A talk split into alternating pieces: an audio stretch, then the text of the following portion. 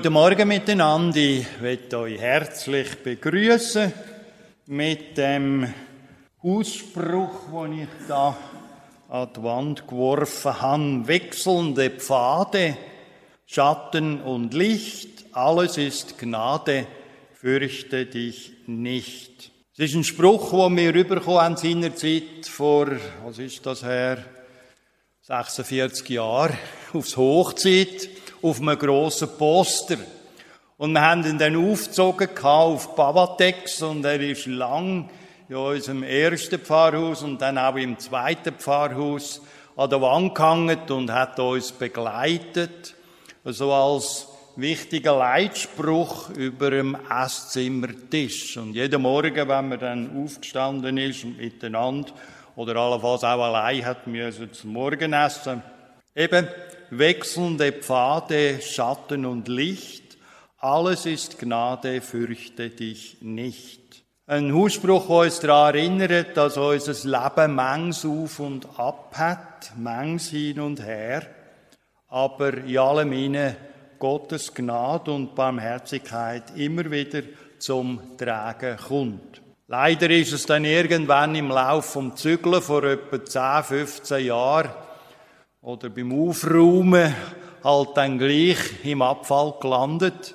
Aber es ist ein Spruch, der mich begleitet hat. Und wenn ich bin viel im Wald bei uns, in Rotrisk im Bowald oder im Bonigerwald oder wo es denn gerade ist, mich immer wieder daran erinnert, wenn ich all die vielen verschiedenen Wege und Weggabelungen sehe.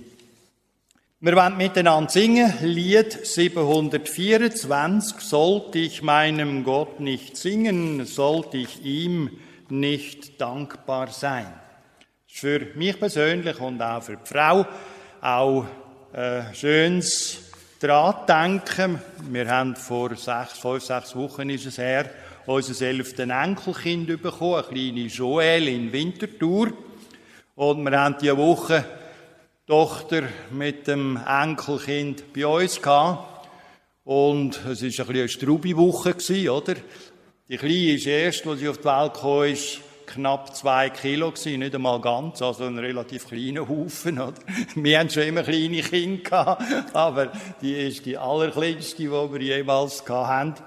Und es hat also am Anfang recht viel Päppeln und Schauen und Machen gebraucht.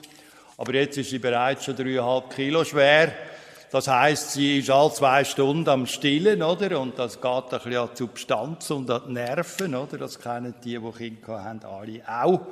Und dann haben wir gesagt, ja, komm mal zu uns. Jetzt haben wir natürlich auch sehr durch eine wachsene Nacht und durchwachte Nacht gehabt und Tage. Und wir sind froh, was dann wieder gegangen sind. ist auch schön, oder? Bei den Enkelkind. Die kommen und irgendwann gehen sie dann auch wieder. Aber wir sind sehr, sehr dankbar, dass das jetzt so schnell gegangen ist und das Gewicht hat können aufholen. Sollte ich meinem Gott nicht singen? Es gibt immer wieder Möglichkeiten und auch Wegführungen, die uns dazu ermuntern, zu singen und dankbar sind. Wir singen Vers 1 bis 3 und der zehnte Vers.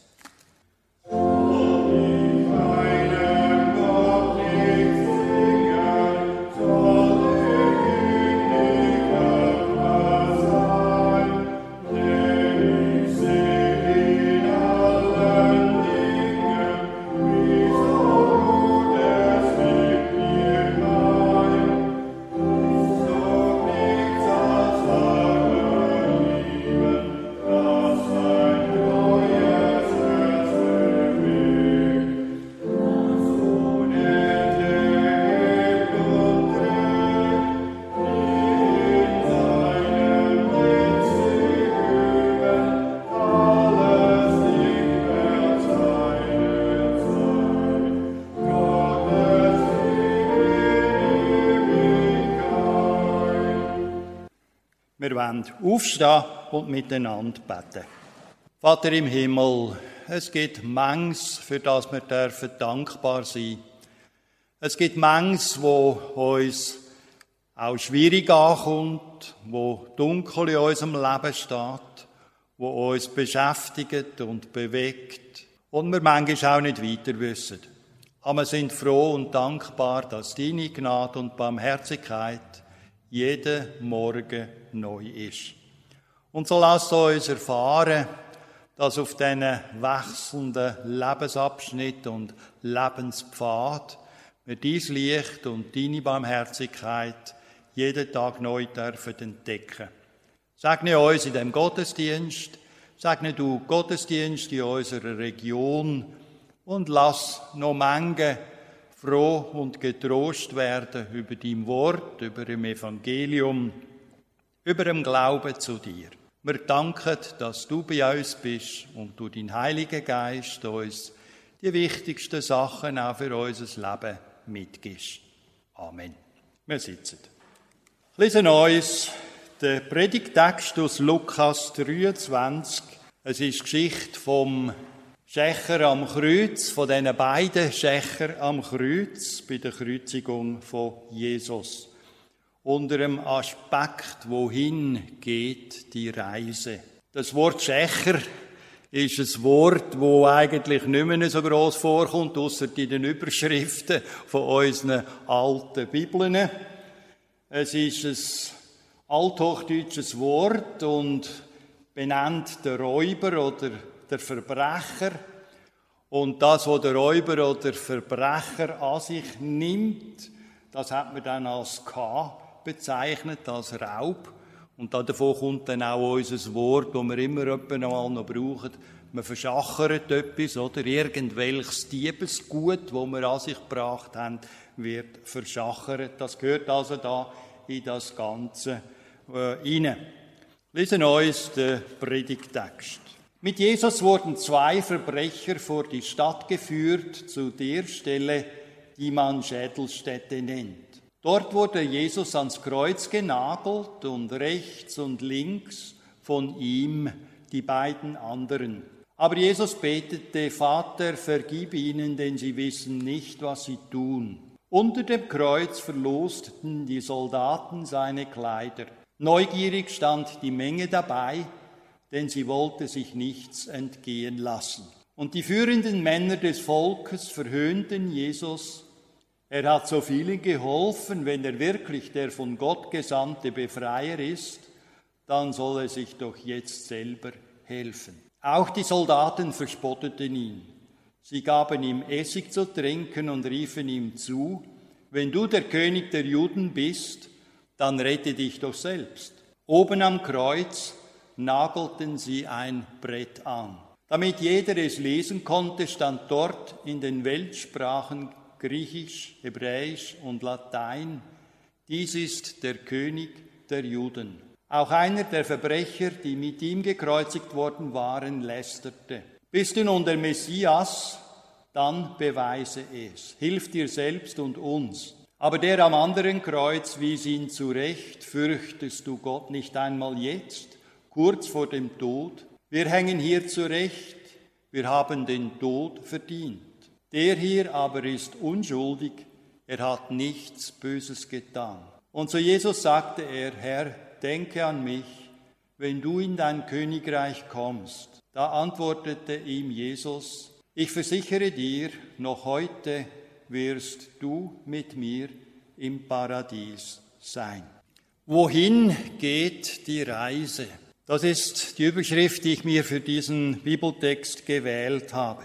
Der Physiker Albert Einstein, der ja hier in Aarau gewesen ist und auch in der Schweiz gewirkt hat, der Nobelpreisträger, der war dann so ab 1930 herum in Amerika und hat an Princeton Universität gelehrt, geforscht. Und er ist eines Tages in den Bahnhof, beim Bahnhof Princeton in den Zug gestiegen. Die Professoren sind, oder? Vor allem so hochgelehrte, so gescheite wie eben Albert Einstein mit all seinen Theorien, die wir Normalsterblichen fast gar nicht begreifen können, sind die eben auch ein wenig zerstreut oder eben in andere Gedanken versunken als eben wir Normalsterblichen. Als der Zugbegleiter die Billette kontrollieren wollte, da begann Einstein in seinen Taschen zu suchen, aber er konnte das Ticket nicht finden. Der Kondukteur, der beruhigte ihn und sagte, Herr Professor, machen Sie sich keine Sorgen wegen des Billets, ich weiß, wer Sie sind und ich glaube Ihnen, dass Sie die Fahrkarte gekauft haben. Als der Kondukteur 20 Minuten später den Gang zurückkommt, da sucht Einstein immer noch in seinen Taschen und erneut versucht der Kontrolleur ihn zu beruhigen. Herr Professor, sorgen Sie sich doch nicht wegen des Tickets. Ich weiß ja, wer Sie sind. Und daraufhin sagte der zerstreute Professor, junger Mann, ich weiß auch, wer ich bin, aber ich brauche meine Fahrkarte, damit ich weiß, wohin ich fahren muss. Ja, wenn man überall Vorträge hat, oder kann es ja sein, dass man dann eben sich am Billett orientieren muss, wohin man nun gehen muss, um den Vortrag zu halten. Also, darauf kommt es an zu wissen, wohin wir unterwegs sind. Wohin gehst du? Das ist eine Frage, die uns, je älter wir werden, ins Zentrum unseres Lebens stellt, je näher wir dem Tod kommen. Denn dass Menschen für immer in der Gemeinschaft mit Gott leben dürfen, das verdanken sie nicht ihren guten Beziehungen, sondern einzig ihrer Beziehung zum einen zu Jesus. Jesus hängt also am Kreuz, aber nicht nur er, rechts und links von ihm, da empfangen zwei Räuber, man liest es auch Markus 15 oder Matthäus 27. Also zwei Räuber, wohl militante Freiheitskämpfer, sie empfangen den Lohn für ihre Taten. Aber noch im Angesicht des Todes verhöhnen sie Jesus. Es ist eben interessant, die beiden Parallelberichte aus den anderen Evangelium zeigen uns, dass offenbar zu Beginn der Kreuzigung noch beide Jesus verhöhnt haben. Mir fällt auf, immer wieder, wenn ich diese Geschichte lese, eben in diese Detail hineingehe, dass das Sterben offenbar nicht automatisch den Menschen zu einem besseren und gläubigeren Menschen macht. Ich habe das früher als Pfarrer oft gedacht, gedacht, wenn ich mit den Menschen gesprochen habe, vor allem auch mit den Eltern, ja, die müssten es ja eigentlich wissen, was auf sie zukommt und eben mit Gott ins Reine kommen. Ohne eine echte tiefgreifende Umkehr aber verhärtet sich das Herz im Lauf der Jahre oder Jahrzehnte. Und wer innerlich hart geworden ist, für den wird auch das Sterben schwer. Und so gilt gerade für das Sterben, wohin der Baum sich neigt, dahin fällt er auch. Ich habe schon erwähnt, ich bin oft in den Wäldern bei uns unterwegs mit dem E-Bike, solange man noch darf. Und sonst nehme ich halt dann das mit 28 Gang Übersetzungen oder 27 Gang. Aber mit dem E-Bike geht es ein wenig ringer. Und da sieht man schon die Bäume und man sieht, wohin sie sich neigen und man weiß, irgendwann wird er dahin fallen. Es ist zwar nicht so, wie es im Buch Hiob heißt, dass Gott nur ein oder zweimal mit uns im Leben reden würde und dann sei es vorbei. Das ist ein Wort, das manchmal so in Evangelisationen gebraucht wird, ein Wort aus Hiob 33, dass Gott eben zwei, vielleicht dreimal mit den Menschen spricht, dann aber hat sich's. Nun dieses Wort, ich habe es mal nachgeschaut, das stammt weder von Gott noch von Hiob, sondern von einem der Freunde Hiobs. Freunde, die Gott tadelt, indem er sagt, mein Zorn ist der Brand über euch, denn ihr habt über mich nichts Wahres geredet, wie mein Knecht Hiob. Und diese Beurteilung macht eben deutlich, dass die Worte der Freunde Hiobs nicht einfach dem Willen Gottes entsprechen, auch wenn sie in der Bibel stehen. Und darum darf man sie auch nicht gebrauchen als Belegstellen für theologische Aussagen. Für mich ist klar, zum Gott, zum Glück spricht Gott immer wieder in unserem menschlichen Leben. Und zum Glück meist mehr als bloß zweimal. Ich habe es ja immer wieder selber erfahren, wie Gott auch mich anspricht beim Lesen seines Wortes. Aber es gilt natürlich, es gibt ein zu spät. Und Jesus, der an unsere Herzenstür klopft, öffnet diese Tür nicht selber. Er drückt sie auch nicht brachial ein. Er wartet, ob wir öffnen. Es gibt ein berühmtes Gemälde von Holman Hunt in der St. Paul's Cathedral in London. Es gibt noch ein, zwei Kopien in anderen Kirchen. Da wird sehr eindrücklich dargestellt, Jesus findet immer den Weg durch die Dunkelheit und durchs Dickicht der menschlichen Herzenstür, zur menschlichen Herzenstür. Aber diese Tür kann nur von innen geöffnet werden. Holman Hand hat das sehr eindrücklich dargestellt. Es befindet sich keine Türfalle außen an der Tür. Und darum gilt es, wir müssen selber öffnen. Oder wie es etwa in der Bibel steht, in den Psalmen oder im Hebräerbrief heute, so ihr seine Stimme hört, verstockt euer Herz nicht. Zurück zu den beiden Verurteilten am Kreuz. Einer der beiden Verbrecher kommt zur Besinnung. Man könnte sagen, spät, aber nicht zu spät. Er kehrt buchstäblich in letzter Minute um. Und vor unseren Augen entfaltet sich hier ein Drama in drei Akten. Der erste Akt, noch wenige Minuten vorher, da waren diese beiden Komplizen. Aber jetzt zerreißen diese Bande. Der eine Verbrecher lästert und der andere weist ihn zurecht. Nicht Jesus widerspricht ihm, wie Jesus ja auch seinen Anklägern nicht widersprochen hat. Es ist der Komplize, den die Gottesfurcht ergriffen hat. Und was er zu seinem Kompagnon sagt, ist Geständnis und Bekenntnis zugleich. Wir empfangen zu Recht, was unsere Taten verdienen, dieser aber hat nichts Unrechtes getan. Indem er die eigene Schuld eingestehen, da fallen auch die Mauern der Selbstrechtfertigung. Wir sind ja Meister darin, unsere Taten, unser Tun vor uns und anderen zu rechtfertigen. Oder wie wir heute sagen, zu erklären. Und erklären heißt oft genug entschuldigen. Ich hatte keine Wahl, alle machen das. Es war zumindest gut gemeint. Wir haben hin und wieder auch mal Auseinandersetzungen in unserer Ehe und dann sagt meine Frau, jetzt hör mal endlich auf zu erklären und sag auch, dass es dir leid tut und du schuld daran bist, oder? Nicht immer alles nur erklären. Der tiefgläubige Theologieprofessor August Holluck hat einmal gesagt, ohne die Höllenfahrt der Sündenerkenntnis ist die Himmelfahrt der Gotteserkenntnis nicht möglich. Also wenn ich nicht erfahren habe, wie ich vor Gott und den Menschen stehe, auch in der Schuld stehe, kann ich eben auch nicht die Himmelfahrt der Gotteserkenntnis, der Vergebung machen. Er hat damit nicht gemeint, wir müssten eine Achterbahn der Gefühle fahren, sondern er hat gemeint, wir sollen zur Einsicht kommen, was an mir verbogen ist, das bringt Gott zurecht. Ich muss nur meine Verteidigungshaltung aufgeben und mein Leben Gott überlassen. Die Bibel nennt das Umkehren. Warum ist diese Umkehr möglich? Ich habe es so formuliert, weil Gott der Meister des Vergebens ist. Zwischen den beiden Verbrechern, die empfangen, was ihre Taten verdienen, da stirbt einer, der empfängt, was er nicht verdient hat.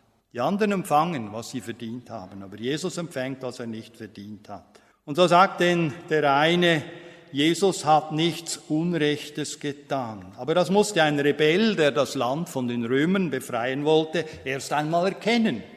Jesus befreit durch Vergebung, er heilt, was verdorrt ist, er richtet auf, was unter der Sünde verkrümmt ist. Jesus verheißt neues Leben inmitten ganz widriger Lebensverhältnisse und das ganz ohne Gewalt. Und so erkennt der Verbrecher und bekennt, dass Jesus unschuldig ist. Im Lukas-Evangelium ist er der dritte Zeuge, der von der Unschuld Jesu berichtet. Der erste, das war der Heide Pilatus, der Statthalter der römische, ich finde keine Schuld an ihm. Und der zweite war der halbjüdische König Herodes, auch er hat keine Schuld im eigentlichen Sinn bei Jesus gefunden. Und der dritte eben ist der rechte Schächer am Kreuz. Gerhard Meyer, der große Bibelausleger, hat einmal gemeint, es ist eine merkwürdige Zeugenkette, die der Evangelist Lukas hier aufbietet. Sie lässt keinen Zweifel daran, hier stirbt ein Unschuldiger. Und das ist die gute Nachricht, er stirbt zu Unrecht, damit Unrecht, Ungerechte das Leben erhalten können. Der zweite Akt, vom Schächer zur Linken ist keine Antwort überliefert. Das bedeutet wohl auch, das Wort, das alles wenden würde, ist von ihm nicht zu erwarten. Und so spricht der reumütige Verbrecher zu Jesus. Und der Ton hier ändert sich noch einmal. Er sagt Jesus, Herr, denk an mich, wenn du in dein Reich kommst. Zaghaft, vorsichtig, ja ganz bescheiden trägt er diese Bitte vor. Wir finden hier die denkbar einfachste Anrede. Herr Jesus. Das ist sehr schlicht, aber es genügt, denn die Kraft des Gebetes liegt im Namen Jesus, den wir anrufen. Nicht in wohlgesetzten Formulierungen oder schönen Sätzen oder der Stimmgewalt oder der Glaubensstärke. Jesus allein macht's. Es gab und gibt Zeiten, in denen meine Kraft nicht für mehr reicht, als Jesus beim Namen zu rufen. Das ist nicht viel, aber es genügt. Und es ist ein Wunder, das hier geschieht. Wie viele Menschen hatten die Wunder Jesu gesehen, sogar die Totenauferweckungen, aber sie wollten nicht glauben. Sie wollten nicht glauben, dass Jesus der Sohn Gottes ist. Dieser Verbrecher hier sieht, wie Jesus stirbt und er glaubt. Er glaubt, dass dieser Gekreuzigte ein König ist, der einmal große Macht haben wird und über sein Reich herrschen wird. Wir wissen nicht, wie er sich dieses Reich vorgestellt hat oder mit anderen Worten, man kann sagen, also seine Theologie war äußerst lückenhaft, das ist noch gelinde gesagt. Vielleicht war sie sogar schief, aber die Bibel zeigt, er ist gerettet. Petrus sagt in seiner Pfingstpredigt, wer den Namen des Herrn anrufen wird, der soll gerettet werden. Oder Apostelgeschichte 4, und es ist in keinem anderen das Heil, ist auch kein anderer Name unter dem Himmel den Menschen gegeben, durch den wir sollen gerettet werden. Und so geht der rechte Schächer mit Jesus ins Licht. Jesus wenn du einmal in deine Herrschaft kommst, deine Herrschaft antrittst, dann lass mich dabei sein. Der Verbrecher bittet in ganz schlichtem, einfachen Glauben und Jesus wendet sich ihm zu. Nur in Klammern in der Bibel steht zwar nicht, dass es der rechte Schächer gewesen ist, aber man findet in allen künstlerischen Darstellungen aller Jahrhunderte, also ich kenne keine andere wo Jesus nach links geblickt hätte, sondern er blickt immer nach rechts. Auch sein Haupt im Tod neigt sich rechts zu. Das steht wohl im Zusammenhang, das haben die Künstler instinktiv erfasst mit dem, was wir im großen Weltgericht Matthäus 25 vor uns haben, wo die Geretteten zur rechten Seite Jesu sind und die, die verloren gehen, links. Und das haben diese Künstler übernommen, indem sie Jesus nach dem blicken lassen, nach dem, die rechte Seite, der umgekehrt ist. Man kann schauen, wo man will. Ich war vorgestern noch im Boninger Wald, da gibt es eine große Tanne, an der hängt ein kleines Kreuz mit Jesus daran und sehr verwittert. Man muss schon genau schauen, aber das Haupt ist nach rechts geneigt. Ich habe es in all den Jahren als Pfarrer immer wieder erfahren, dass Menschen auf dem Kranken- und Sterbebett dies erlebt haben. Wir wissen ja meist nicht, was Menschen in solchen Momenten erleben, aber das sollte uns ermutigen und unbedenklich auch mit einfachen Mitteln auf Jesus hinzuweisen. Denn mancher kann auch in der letzten Stunde zu Jesus finden. Doch vergessen wir nicht, es gibt auch ein zu spät. Darum gilt es, den Moment zu packen. Die einen oder anderen unter uns kennen vielleicht das Lied von, das Lied von Fanny Crosby. Es ist eines von 8000 Evangeliumsliedern, die sie gedichtet hat. Es heißt, geh nicht vorbei, o Heiland, hör des Herzens Schrei, da du anderen Gnader zeigest, geh nicht vorbei. Fanny Crosby war ja praktisch ihr ganzes Leben lang blind, also sie hat über 90 Jahre gelebt. Im Alter von sechs Jahren ist sie total erblindet. Mutter und Großmutter haben sie sehr religiös erzogen, das wissen viele, die ihre Biografie kennen. Aber das Folgende ist weniger bekannt, obwohl Fanny oft zum Gottesdienst ging und auch schon in ihrer Jugend große Teile der Bibel auswendig kannte, kam sie erst im Alter von 31 Jahren zu einem bewussten, lebendigen, persönlichen Glauben an Jesus. Mit 38 hat sie dann sogar noch geheiratet, einen blinden Sänger, der oft in den Evangelisationen von Dwight Moody mitgewirkt hat. Und in den kommenden Jahren war Fanny oft in den Gefängnissen, um den Sträflingen von dem Heiland zu erzählen, der auch für sie gestorben war und der allein wirklich frei machen konnte.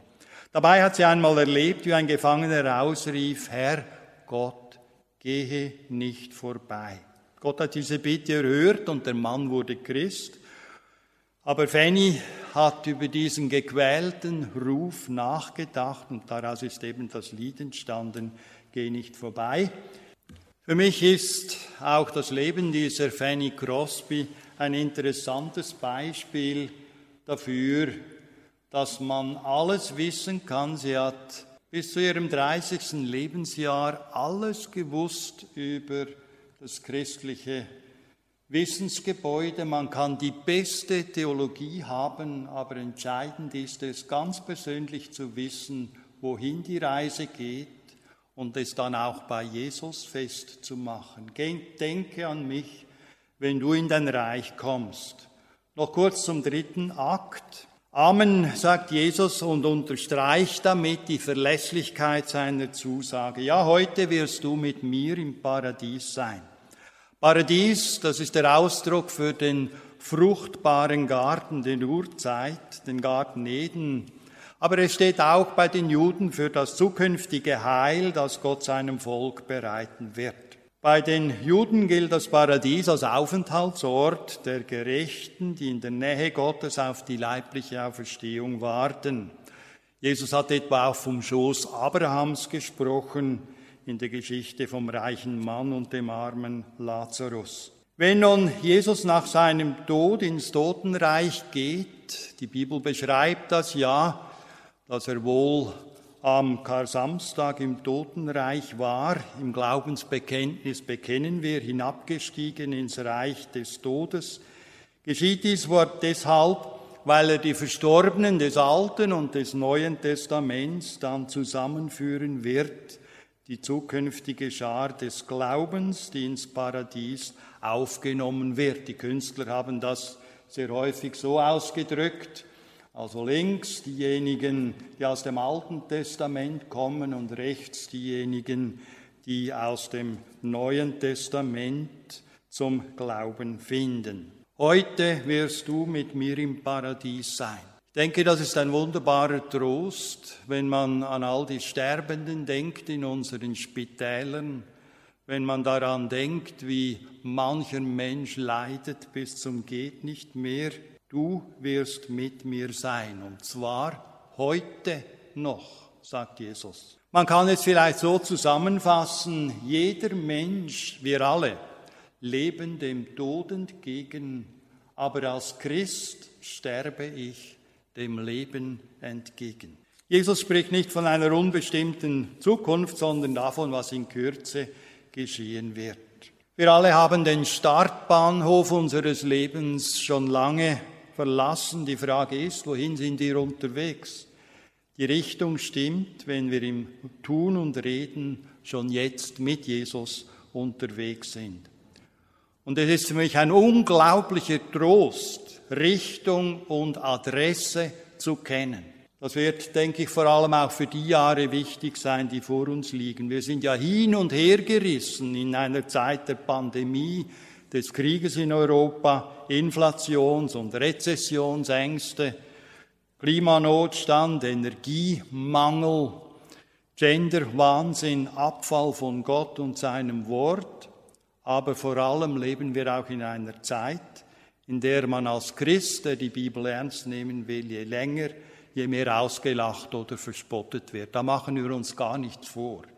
Das war noch vor 40 Jahren, als ich Pfarrer, als Pfarrer begonnen habe, überhaupt nicht der Fall. Man hat vielleicht auf den Stockzähnen manches belächelt, aber der blanke Hass, der einem manchmal entgegenkommt, wenn man das Evangelium verkündet, oder das Unverständnis der Menschen war nie so groß wie heute. Aber ich denke, das soll uns nicht anfechten.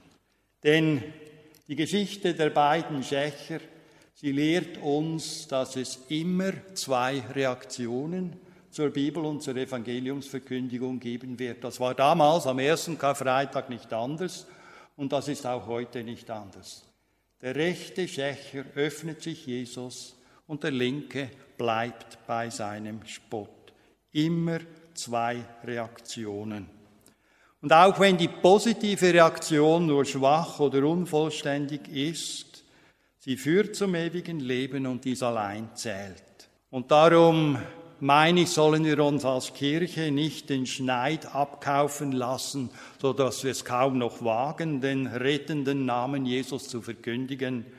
Wir sollen uns aber auch hüten davon, mit dem gleichen Hohn und Spott zurückzuschlagen. Der Weg des Evangeliums ist ein Weg der Mitte und oft auch ein Weg der Stille. Als das Volk Israel aus Ägypten floh vor dem Heer des Pharao, hat es am Ufer des Roten Meeres links und rechts die Festungen und die Berge gesehen, hinter sich das Heer des Pharao und vor sich eben das Meer. Da sagt Gott zu Mose, der Herr wird für euch streiten und ihr werdet stille sein. Das Meer hat sich geteilt und das Volk hat das rettende Ufer erreicht. Ich denke nicht so sehr unser Eifer, unser Bemühen, manchmal auch gegen die Gottlosigkeit in unserer Zeit ist hier das Wichtigste. Es hilft, stille zu werden und sich an den Verheißungen Gottes zu freuen. Schließ mit dem Vers aus Sprüche 23. Dein Herz eifere nicht gegen die Sünder, sondern um die Furcht des Herrn jeden Tag. Amen. Thank you.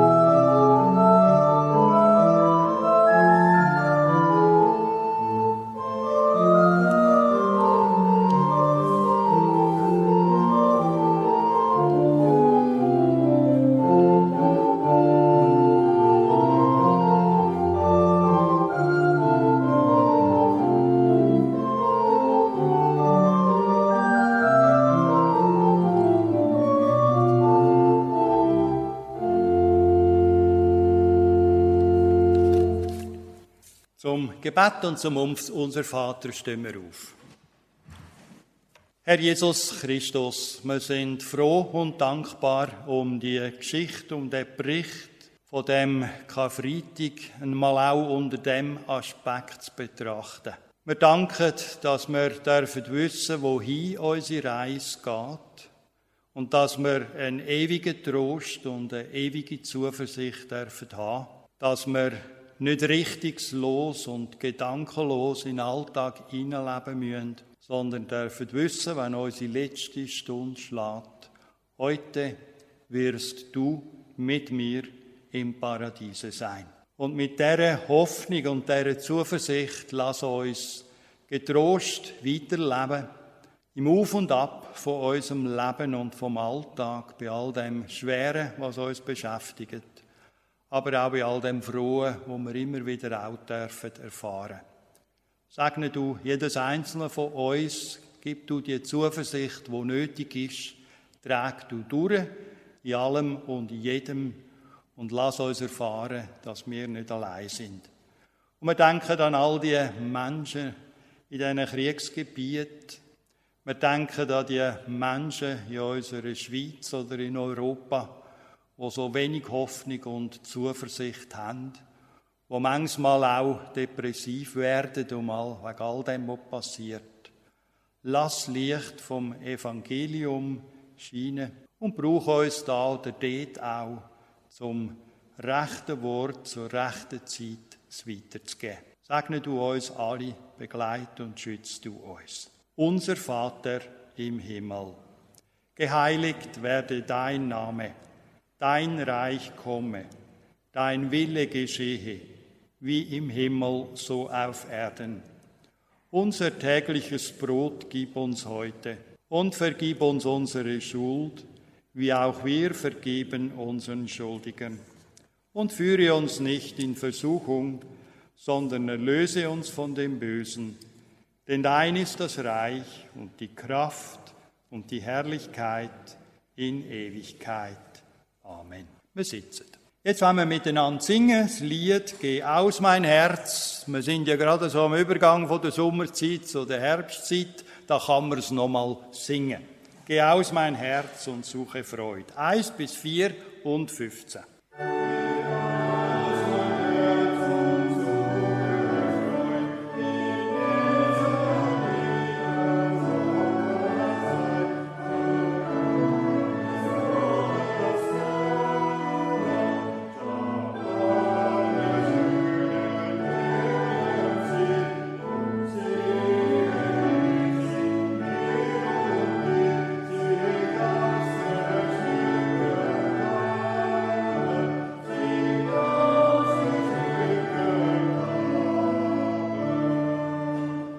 Zum Sagen stehen wir auf. Mach in mir deinem Geiste Raum, dass ich dir werde ein guter Baum und lass mich Wurzel treiben. Verleihe, dass zu deinem Ruhm ich deines Gartens schöne Blum und Pflanze möge bleiben. Ja, Herr, und nun segne uns und behüte uns. Herr, lass dein Angesicht leuchten über uns und sei uns gnädig erhebe dein Angesicht auf uns und schenke uns deinen Frieden. Amen. Fürs Ausgangsspiel sitzen wir.